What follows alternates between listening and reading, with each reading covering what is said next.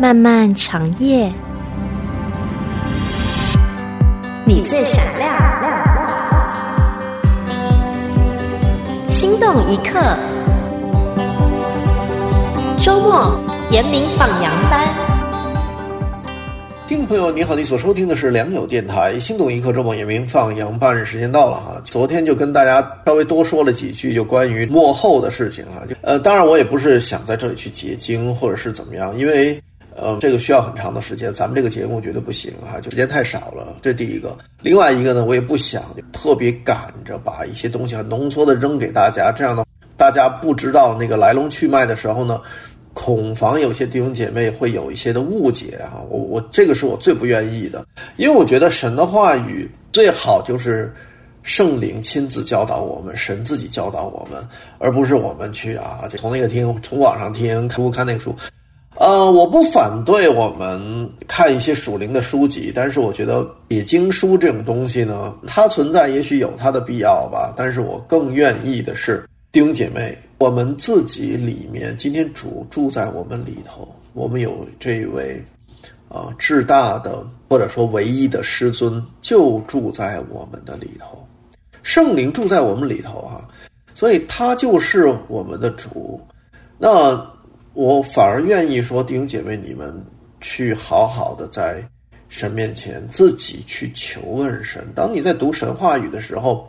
当你读不明白的时候，不要立刻就是啊，我去问别人，或者立刻我就去啊看什么那个解经书啊等等，就是什么参考书啊，或者看现在有一些的那圣经底下都有一些的注释啊，什么这个经文什么意思，那个经文什么啊，有些的注释啊，讲老实话啊，我我说的不客气一点就是胡说八道啊，也说的客气一点就也许他他都有他的局限嘛。这个每一个人都受自己的这背景的局限，有的时候也受自己的这个在神面前。他的这个生命的，还有神给他的这个智慧的局限，所以呢，嗯，有一些的还是错误的，甚甚至是错的很离谱的，也我也看到过有些的版本哈。所以我会认为说，鼓励弟兄姐妹，你们在读经之前，你们先好好的在神面前祷告，安静，因为主耶稣在约翰福音里说的特别清楚，他说真理的圣灵来了。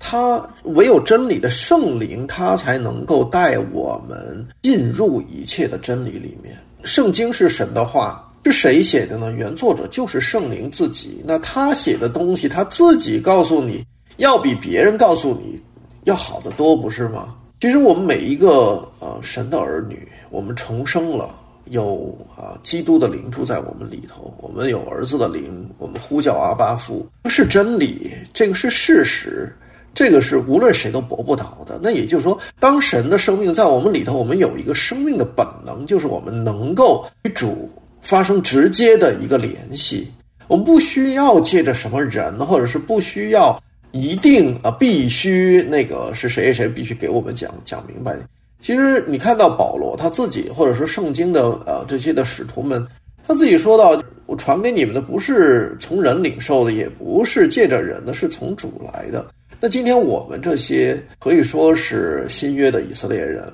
我们其实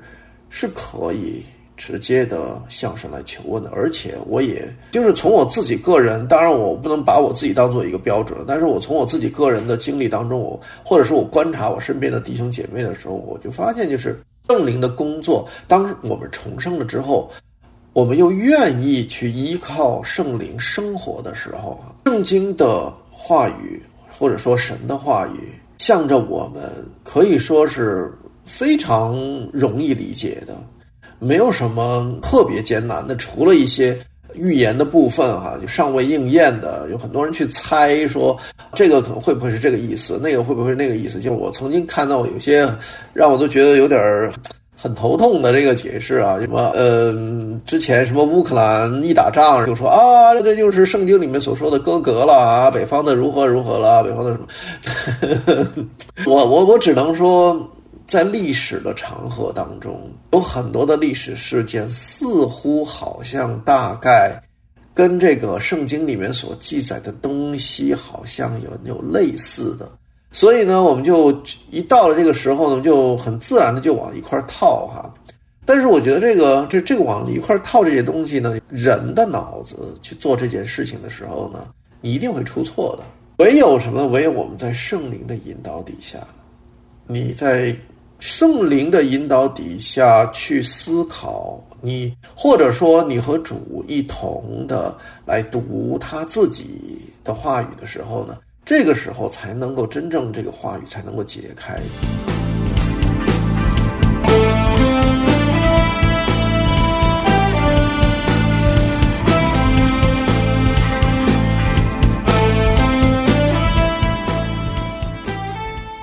而且另外一件事情，我就觉得圣经的预言呢，到了我们该我们明白的时候，神一定会让我们明白的。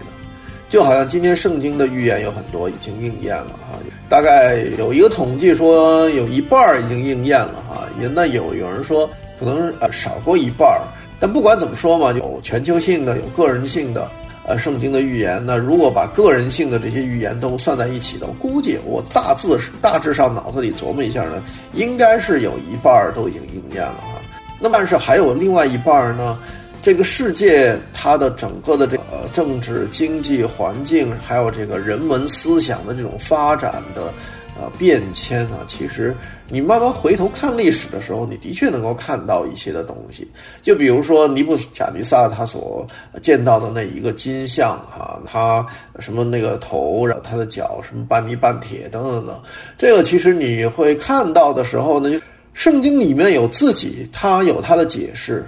我就觉得有的时候我们把这个解释呢。牢牢的记在心里面就可以了，但他没有解释的那一部分，如果我们看历史，也可以看到，就是哦，罗马帝国或者希腊的帝国、波斯帝国，对吧？就除了过了，除了这个尼布甲尼撒的这巴比伦大帝国以后呢，就是波斯帝国，波斯，然后就是就是希腊亚历山大大帝所建立的罗马，就是横跨这个欧亚非很大那么一个帝国哈。这个东西在历史上的确是这样，但是。是不是就一定是这样呢？不一定的哈。我们大概率认为是，但是因为圣经里面没有明说嘛，因为在但以理的年代，这些东西都还没有发生哈。那后来呢？但以理他见到第二个异象的时候，就是一个公羊哈，公绵羊，对吧？那结果说到这个中间有公山羊，它中间有一个角，是一个啊，希腊的一个王，非常的厉害的一个王哈，非常强大。那的确也是啊，就是后来。波斯帝国之后，就是希腊的帝国，然后就看到历史上，哎，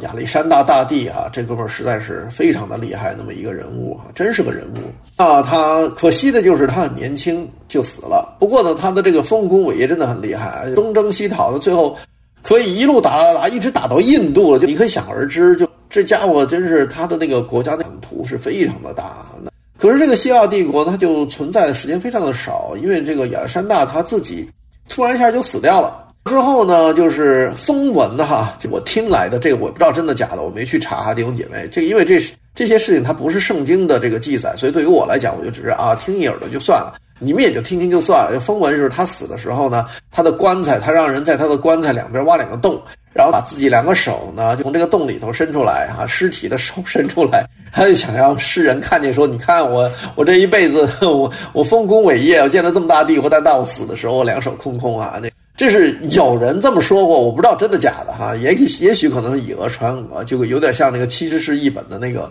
那故事哈，差不多。因为这些故事都只是传说，它不是真正的历史记载的文献，有可能是，也可能不是哈。但不管怎么说呢。根据圣经的记载来讲，有这么一个希腊有这么一个王，结果呢，他这个王他死掉之后呢，他整个的这个国家呢分成分成了四个这个国家啊，或者是有四个呃小的国家兴起，可是这四个国家的这个权势都不及他这个前一个那那么厉害。那结果我们也看历史上的的确是啊，希腊这这个大帝国，呃，当亚历山大大帝一死了之后呢，这他他的这些，因为他临死之前没有指定继承人。所以结果呢，一下子他的整整个这个帝国就分崩离析了哈，各各各个有有兵手底下有兵的军阀拥兵自重，到最后呢，就啊，他的这个大帝国就分裂成四个小的帝国，还真的就是四个。而这四个小的帝国呢，其实大家都想要，各自都想要说，哎，咱们比划比划，我想恢复以前这个希腊大帝国的这个荣光啊，想，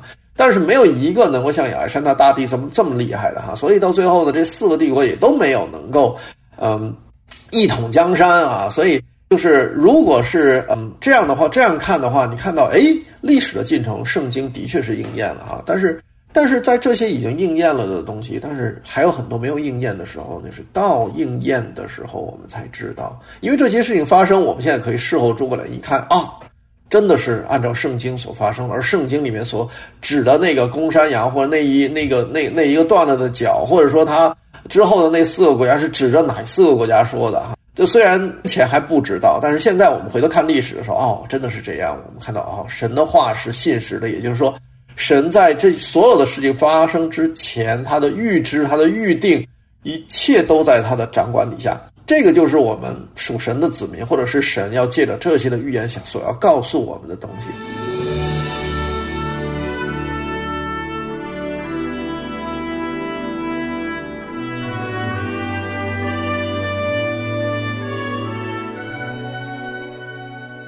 至于说那个预言本身到底啊，它是什么个情况？真的要到这个预言它应验的时候，我们就知道了。而且我绝对相信，就是什么，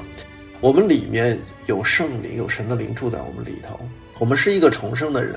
如果我们跟神之间有一个美好的关系，我们就像以诺一样啊，他是与神同行三百年。这个与神同行的意思是什么呢？你知道？我们中文翻译成“与神同行”已经翻译的非常好了，可是有些的东西呢，是你在这个中文的翻译里头是没办法翻译的出来的。那就是什么？就原文希伯来文，它在它的文法里面，它就暗含了一些的东西。因为这个